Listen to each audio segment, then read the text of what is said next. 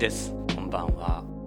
このポッドキャストは僕が毎週お送りしているニュースレター STEAM ニュースの音声版です。STEAM ニュースでは毎週科学技術工学アート数学に関する話題をメールでお届けしています。今週は第27号ということでビットコインの作者サトシ・ナカモトを終えというタイトルでその前編をお届けしました。今から10年前正確には2011年4月26日サトシ・ナカモトを名乗る人物が自身の立ち上げたコミュニティにそっと別れを告げたんですね。サトシ・ナカモトは日本人を自称し流暢なイギリス英語を話す謎に包まれた人物です。ひょっとしたら伝説の数学者ニコラ・ブルバキのように実際には個人ではなくグループなのかもしれません。サトシ・ナカモトは今大きな話題になっているビットコインで100万ビットコインを保有している模様です。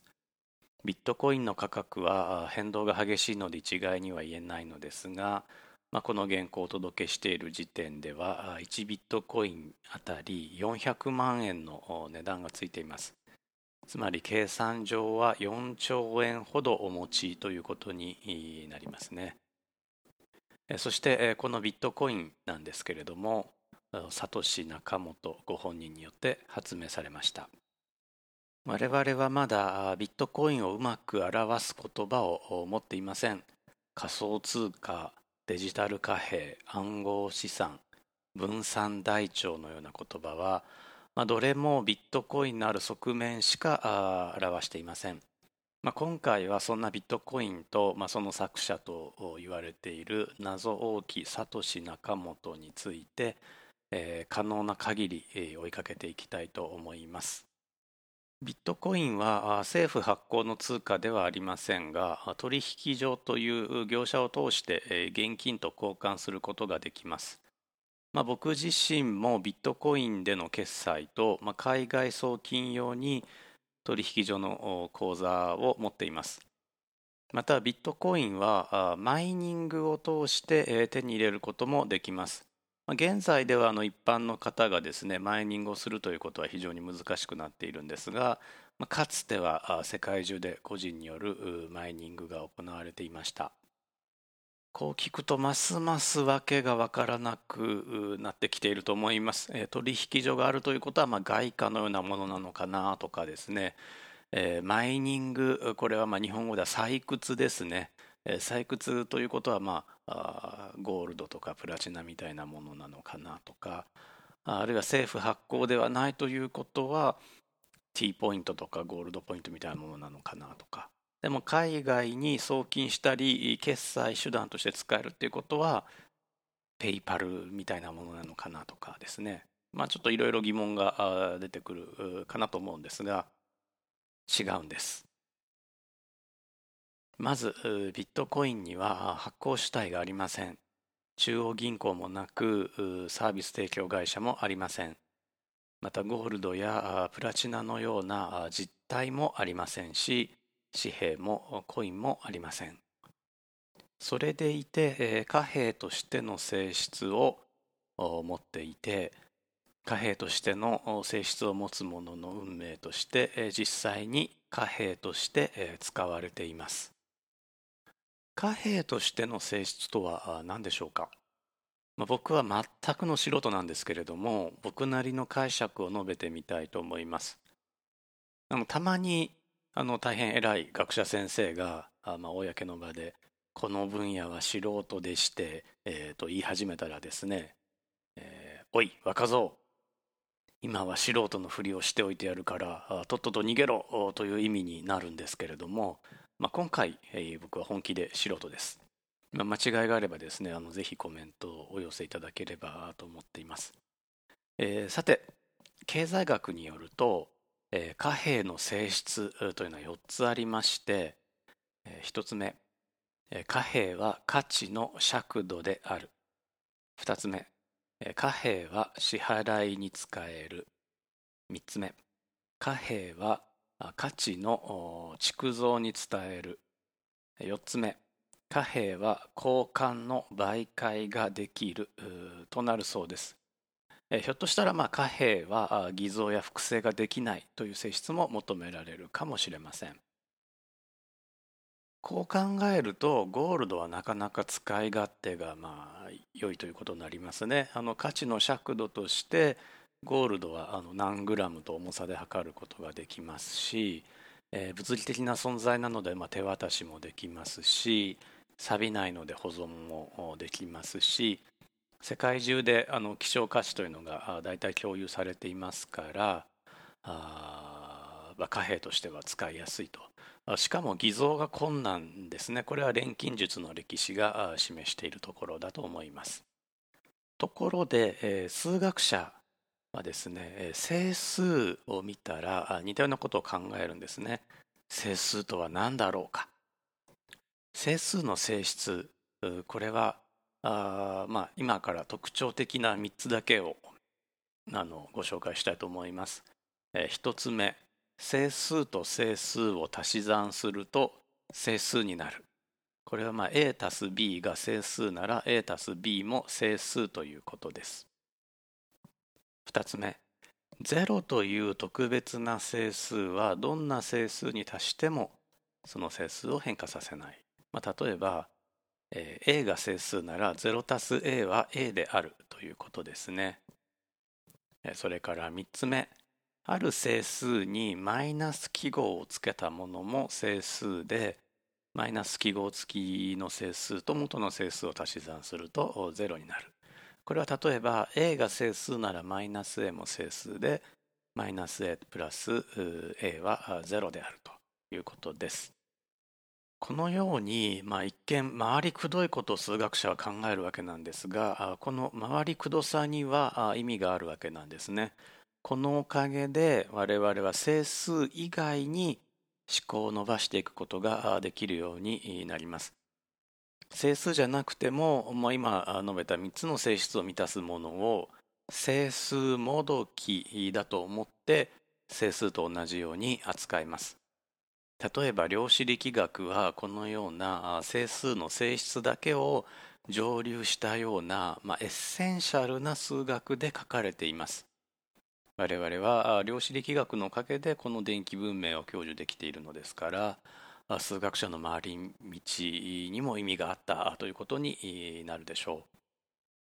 では貨幣についても同じことが起こらないでしょうか、とりわけ、築造ができて、交換ができて偽造が不可能であって。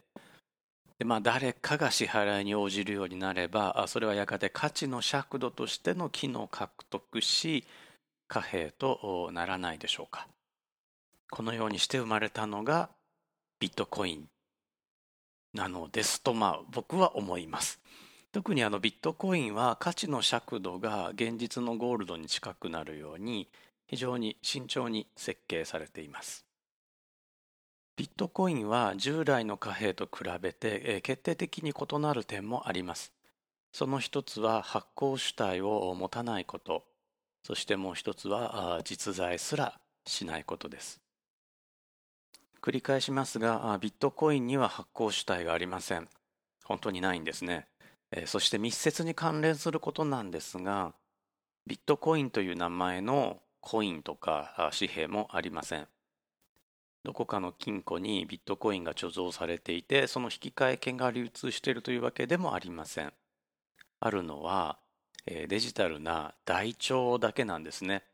台帳には誰それがいついつにこれこれのビットコインを支払ったあるいは受け取ったという記録が残されています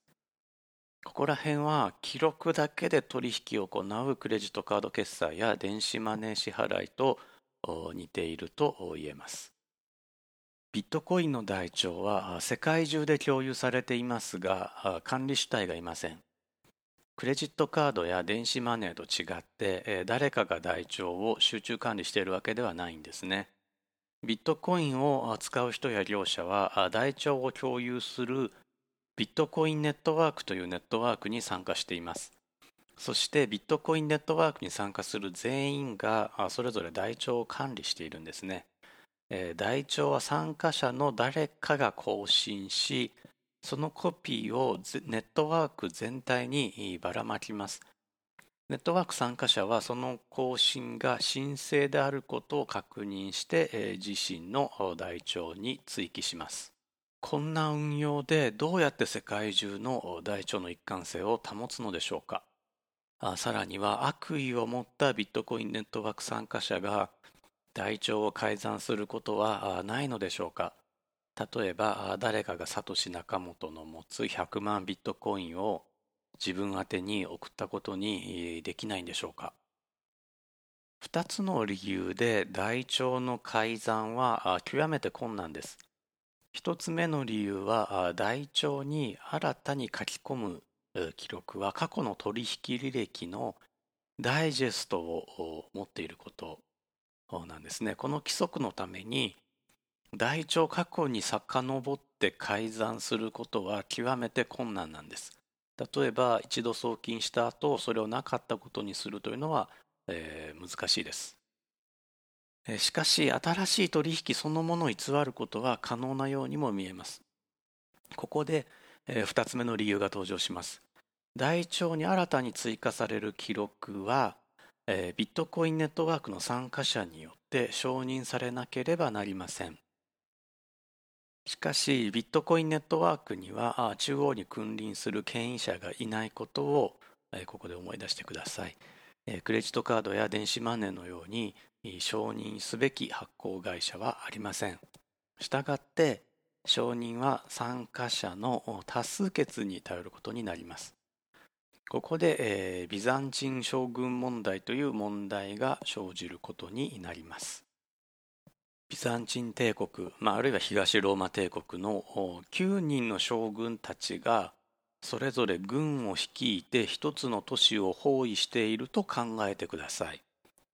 将軍たちは攻撃するか撤退するかを決めなければいけませんがいずれにせよ意見は全員一致している必要があります。中途半端に攻撃を仕掛けると味方が全滅してしまいます。しかし将軍同士は顔を合わせて打ち合わせができないものとします。そこで9人の将軍たちは攻撃か撤退かを多数決で決めることにしておきます。ただし一堂に会することができないので、えー、攻撃票か撤退票を8部作って、えー、自分以外の将軍に送るものとします。もし自分を含む5人が攻撃を唱ええー、残り4人が撤退を唱えれば多数決によって結局9人全員で、えー、攻撃をすることになります。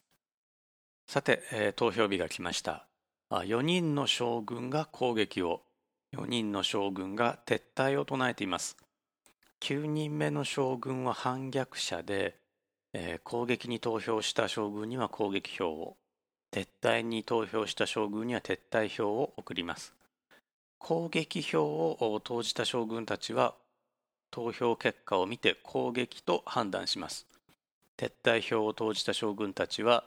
投票結果を見て、えー、撤退と判断します、えー、結果4人が攻撃し4人が撤退するため、えー、全滅します、え反逆将軍は生き延びることになろうかと思います。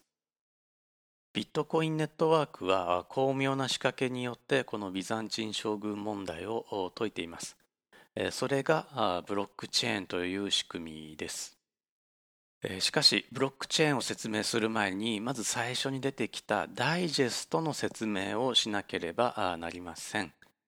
そこでブロックチェーンの説明は次回させていただくとして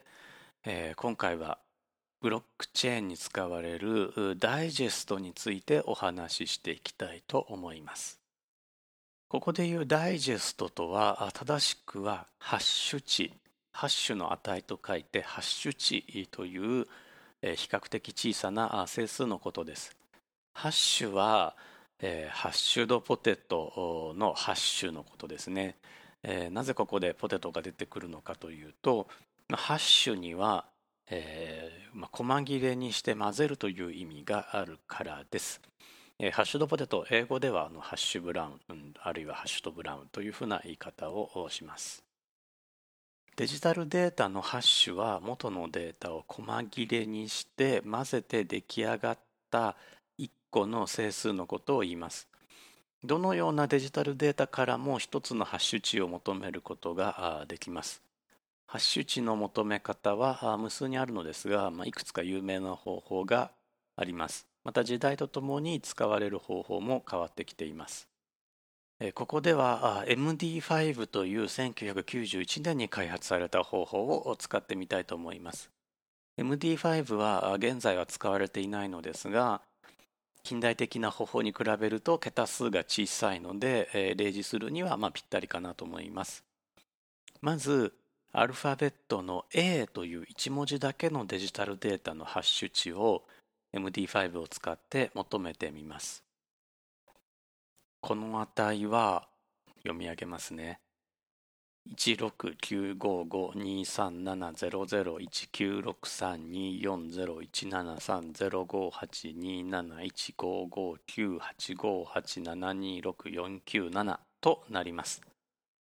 読み上げると大きな数字になりますが、これでもハッシュ値としては、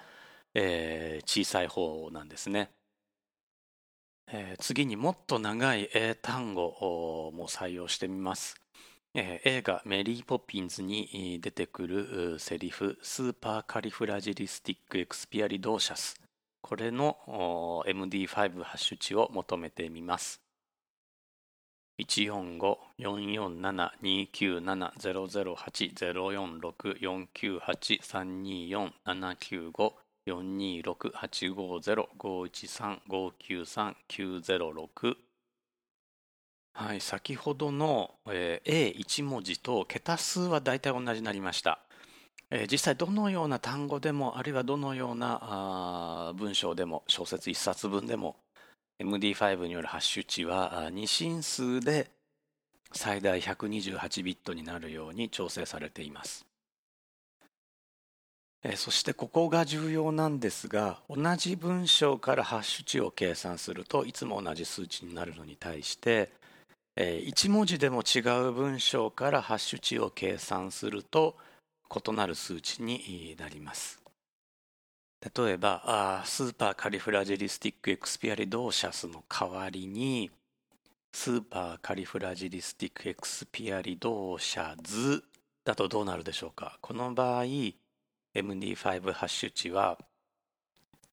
91083317876520700771182 732281204096094となります。これはのだいぶ違う数値になるんですね。どのような大きさのデジタルデータでも異なる128ビット分の数値になってしまうのですからこれは元のデジタルデータのダイジェストと呼べるわけです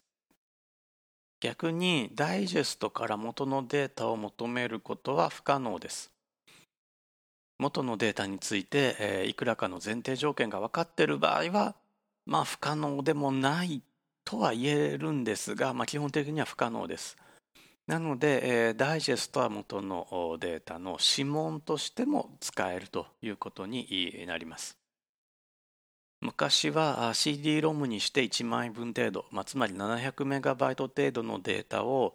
ネットからダウンロードするのに何時間もかかりました。その上、途中で回線が切れてしまったりして、え、手元に落としたデータが正しいのか正しくないのかわからないということがよくありました。こんな時もう一回データをダウンロードして1回目と2回目のデータを比較してみればよいのですがそれではダウンロード時間が2倍になってしまいます。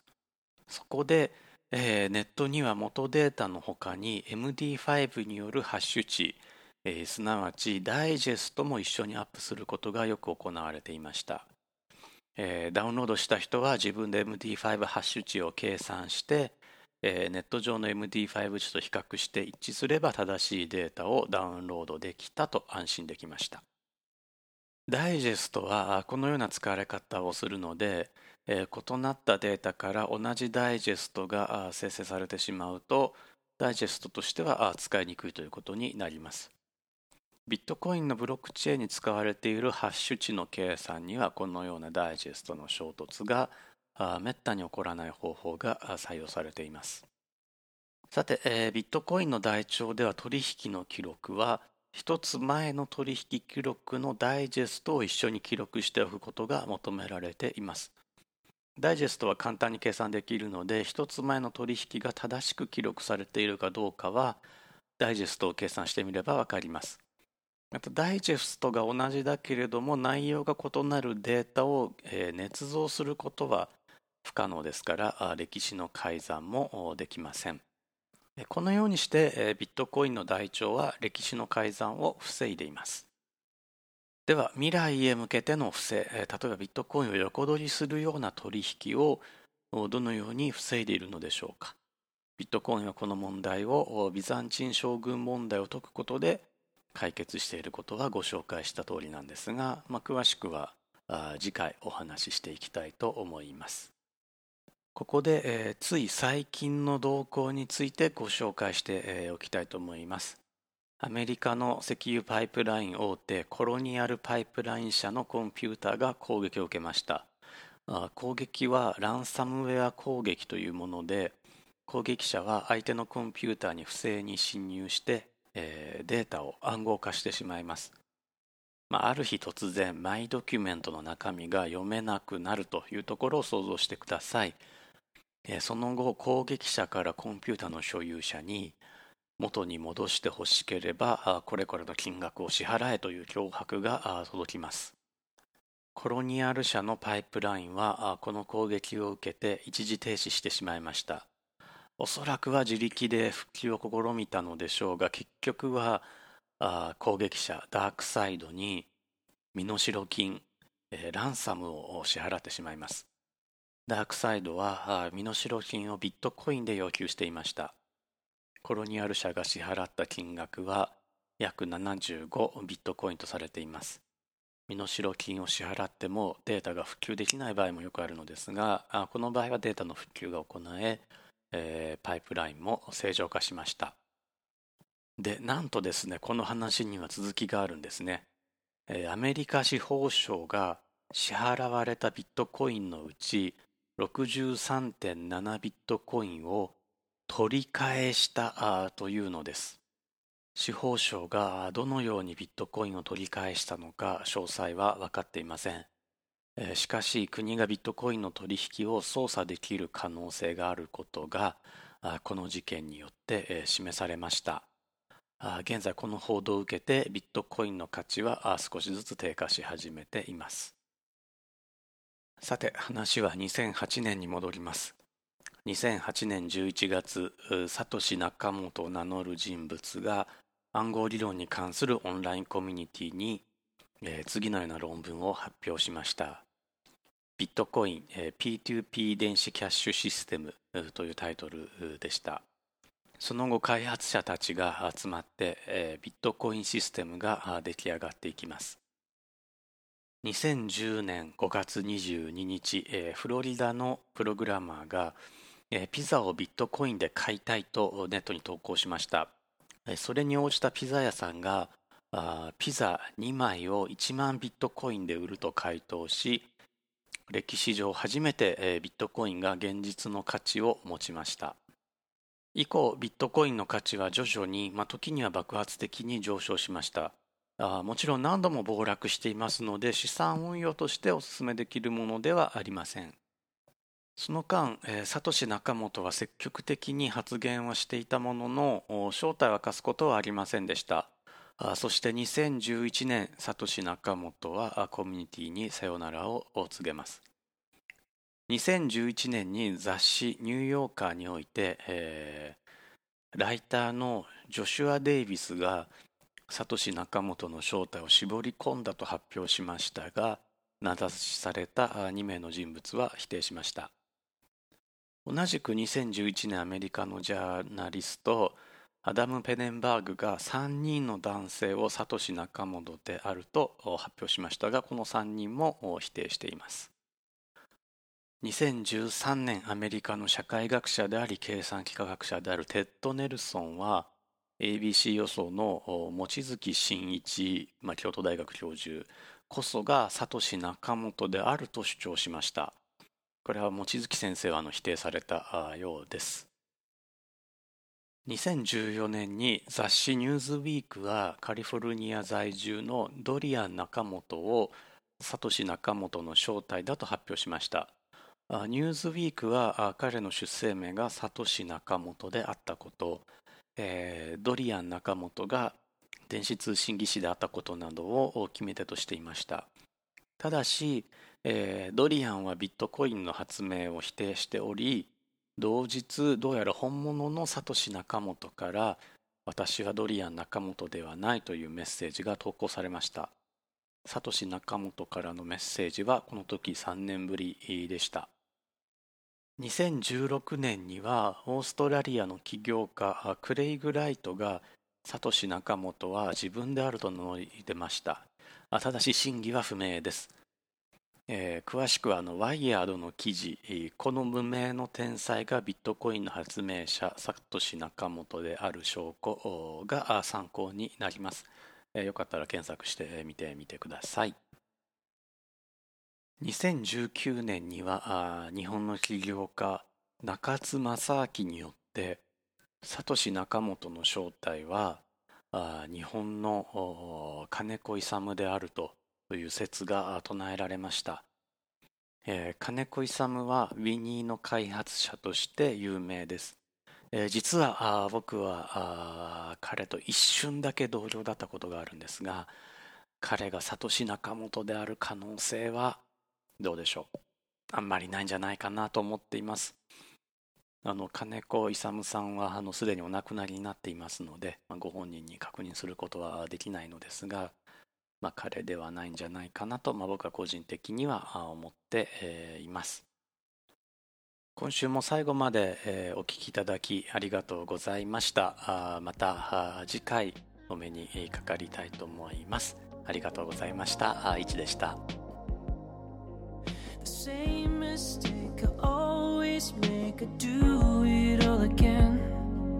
The way you get me going